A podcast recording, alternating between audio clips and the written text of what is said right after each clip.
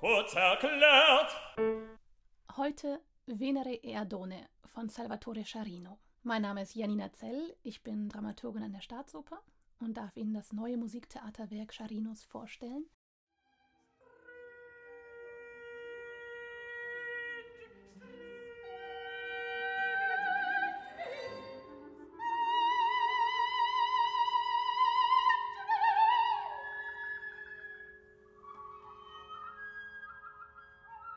Scharino wurde Ende der 40er Jahre in Palermo geboren. Er gilt als der wichtigste Vertreter der neuen Musik Italiens und widmet sich in diesem neuen Musiktheaterwerk einem mythologischen Stoff, der durch die Jahrhunderte hinweg bis in unsere Gegenwart in der Kunst präsent ist, aber auch noch heute in unserem Alltag.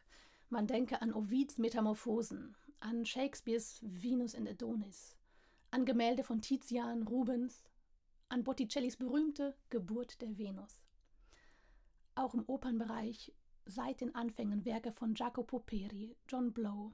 In Hamburg hat Reinhard Kaiser mit 23 Jahren sein Debüt an der Hamburger Oper am Gänsemarkt gegeben mit seiner Oper Der geliebte Adonis. Und auch zeitgenössische Werke wie die von Hans-Werner Henze zeigen uns die Präsenz im Musiktheaterbereich. In unserem Alltag finden sich stärkende Proteinriegel, die uns schön wie Adonis machen sollen. Es gibt ein homöopathisches Arzneimittel, Adonis, das bei Herzschwäche empfohlen wird. Und I'm your Venus verfolgt uns als göttlicher Damenrasierer in der Werbung. Eine kleine Kurzfassung des Mythos. Es geht um die Liebesgöttin Venus und den schönen Jüngling Adonis. Ihre Geschichte spielt in der Welt des Mythos, die von Göttern regiert wird.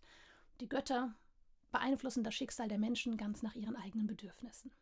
Entsprechend haben wir ein großes Machtgefälle. Venus, die unsterbliche, mächtige Herrscherin. Adonis, ein Sterblicher. Eine Episode in ihrem ewigen Wirken, ein Spielball der Götter. Wie alle Mythen wurde auch der von Venus und Adonis über viele Epochen und Kulturräume hinweg erzählt, hat sich verändert, immer wieder auch selbst widersprochen. Wenn wir diese verschiedenen Varianten auf eine Grundgeschichte runterbrechen wollen, so geht sie wie folgt die erfahrene Liebesgöttin Venus, gewinnt den schönen Jüngling Adonis als Liebhaber. Adonis geht auf die Jagd und wird dort von einem wilden Eber getötet. Und die trauernde Venus lässt daraufhin aus seinem Blut eine Blume erwachsen, das Adonisröschen. Dass Adonis bei der Jagd sterben muss, ist eine Bestrafung für sein Vergehen, die Grenze zwischen Menschen und Göttern übertreten zu haben. Je nach Interpretation des Mythos wird Adonis von einem Tier oder dem Kriegsgott Mars, der sich bloß als Tier verkleidet, getötet. Oder auch von einem Pfeil Amos, den Adonis auf das Wildschwein schießt und daraufhin selbst zu Tode kommt. In Cherinos Oper wird wie folgt erzählt: Venus Ehemann, der Gott Vulkan, auch Vulkanus genannt, geht zu Mars, dem eigentlich aktuellen Liebhaber der Venus, und erzählt ihm, dass Venus einen neuen Liebhaber habe, nämlich Adonis. Für Mars eine unendliche Scham, Venus betrügt ihn mit einem Sterblichen. Daraufhin wendet sich Mars an seinen Sohn Amor, den er mit Venus gezeugt hat, und möchte ihn überreden, dass er ihm bei der Rache hilft und einen seiner Liebesweile in Adonis Köcher fallen lässt, ja, damit Venus wieder frei ist von diesem neuen Liebhaber. Sein Argument, lieben kann nur, wer eine Wahl hat.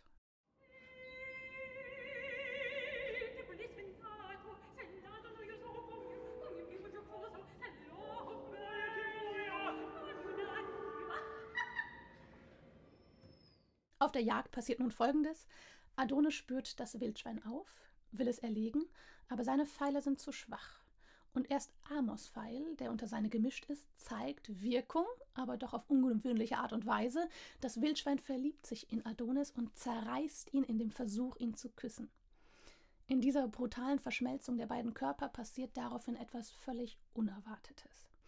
Eine Fährte zu dieser Lesart findet sich in der Hauptquelle des Librettos Giovan Battista Marinos Ladone, ein Epos 1623 in Italien erschienen, das längste Gedicht bis heute, das je in der italienischen Sprache geschrieben wurde. Wenn für uns also Ovid oder Shakespeare die bekannteren Dichtungen sind, so greift Cerino als Italiener und literarisch sehr bewanderter Künstler zu Marinos Dichtung, macht sie zur Grundlage seines Librettos. Neben dem ungewöhnlichen Ausgang der Geschichte hat Charino eine weitere Ebene eingezogen. Die Rolle Il Mostro, auf Deutsch das Ungeheuer. Diese Rolle kommentiert jede Szene und hat eine elektronisch verstärkte Gesangsstimme. Das Stimmfach ist natürlich Bass. Es ist eine unsichtbare Figur, deren Aussagen über Liebe und Hass philosophische Größe haben, die aber niemals sichtbar ist und nicht greifbar, bis sie am Ende mitten im Geschehen steht, als Wildschwein, das unter der Göttermacht aus Liebe tötet.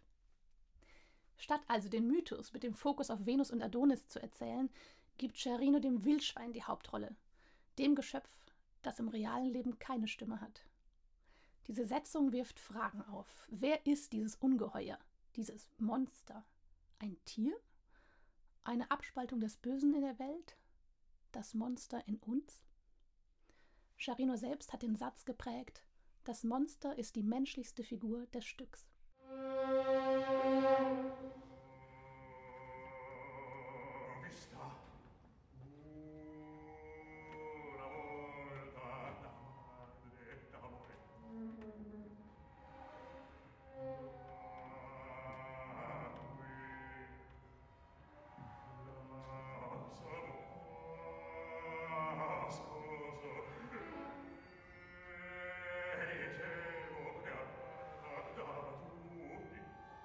Das mag zunächst verwundern, aber wenn wir die Götterwelt anschauen, dann wirkt sie doch abschreckend. Eine überspitzte Ansammlung menschlicher Schwächen.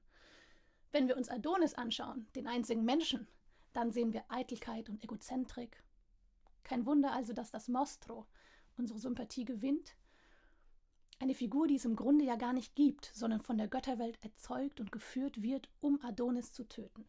Nachdem Adonis vom Wildschwein zu Tode geküsst wurde, hören wir einen Epilog und darin die zentrale Frage des Werkes Liebe oder Tod, wer triumphiert? Zu dieser spannenden Frage habe ich die federführenden Künstler dieser Produktion befragt. Charino sieht die Liebe in unserer Gesellschaft in Gefahr. Er fürchtet, wir haben die wahre Liebe verlernt. Und wenn die Ideale der Liebe fehlen, wird die Liebe selbst zu einem zufälligen Schiffbruch. Der Schiffbruch, ein Schlüsselwort, steckt auch im Untertitel der Oper Naufragio di un mito, Schiffbruch eines Mythos. Kann ein Mythos nun wirklich Schiffbruch erleiden? Metaphorisch gesprochen sind es wohl die Themen, die in ihm verborgen liegen, die der Gefahr ausgesetzt sind. Die Liebenden erleiden Schiffbruch. Wir alle, liebende, hassende Menschenkinder, sind der Gefahr des metaphorischen Schiffbruchs ausgesetzt. Als entscheidende Inspiration für sein Werk benennt Charino ein Gemälde von Watteau, die Einschiffung nach Kythera und die damit verbundenen Fragen. Wie geht diese Liebesgeschichte aus? Sehen wir auf diesem Gemälde die Ankunft oder die Abreise? Ist es eine Liebesinsel oder eine Toteninsel? Zurück zur Frage Liebe oder Tod. Wer triumphiert? Eine weitaus optimistischere Antwort gibt uns unser Regisseur Georges Delnon. Er sagt, das, was hier Liebe genannt wird, was man aber auch als unsagbares Begehren definieren könnte, dürfen wir Menschen auf keinen Fall verlieren weil uns sonst das Essentiellste verloren geht. Es ist im Kern eine Hymne auf die absolute Liebe.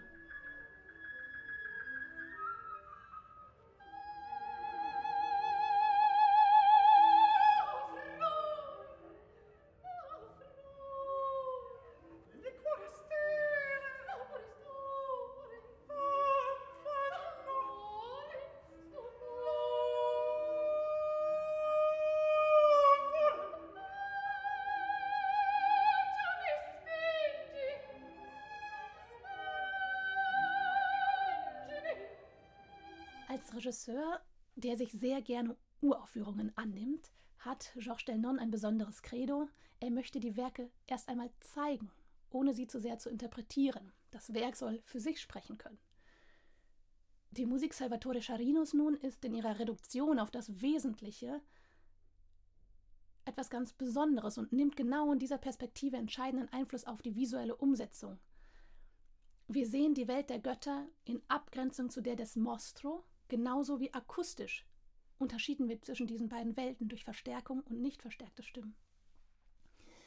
Auch sind die Sängerinnen alle in ihren Figuren zu sehen. Sie behaupten aber nicht, diese Figuren zu sein, sondern sie zeigen sie bloß. Wenn über Charinos Musik gesprochen wird, ist das wohl am häufigsten benutzte Wort Stille. Er möchte sparsam mit den Mitteln umgehen, mit weniger mehr erreichen. Er prägt das Musiktheater mit seinen Kompositionen seit 50 Jahren, seit 1973 an der Piccola Scala in Mailand Amore e Psyche, ein Einakter von ihm herauskam. Und seine Gesangslinien sind doch etwas ganz Außergewöhnliches. Sie schweben stilisiert im Raum, frei und, mit den Worten Charinos, ohne Klebstoff. Klebstoff ist für ihn in diesem Fall Harmonie und Rhythmus. Und die scheinen ihm vorgefertigt und künstlich. Er möchte frei davon seine Stimmen in den Raum fluten lassen. Neben der Reduktion und der Stille spielt vor allem der Zuhörende eine ganz entscheidende Rolle in seiner Musik. Er fordert uns mit seiner Musik geradezu dazu auf, uns zu öffnen und mit großer Achtsamkeit Musik und Theater wahrzunehmen. In gewissem Sinne ist das ein Gegenstück zur überreichen Musik der Romantik, die uns in ihrer Klangmasse einhüllt. Charino selbst sagt dazu, ich liebe Wagners Musik und Theater.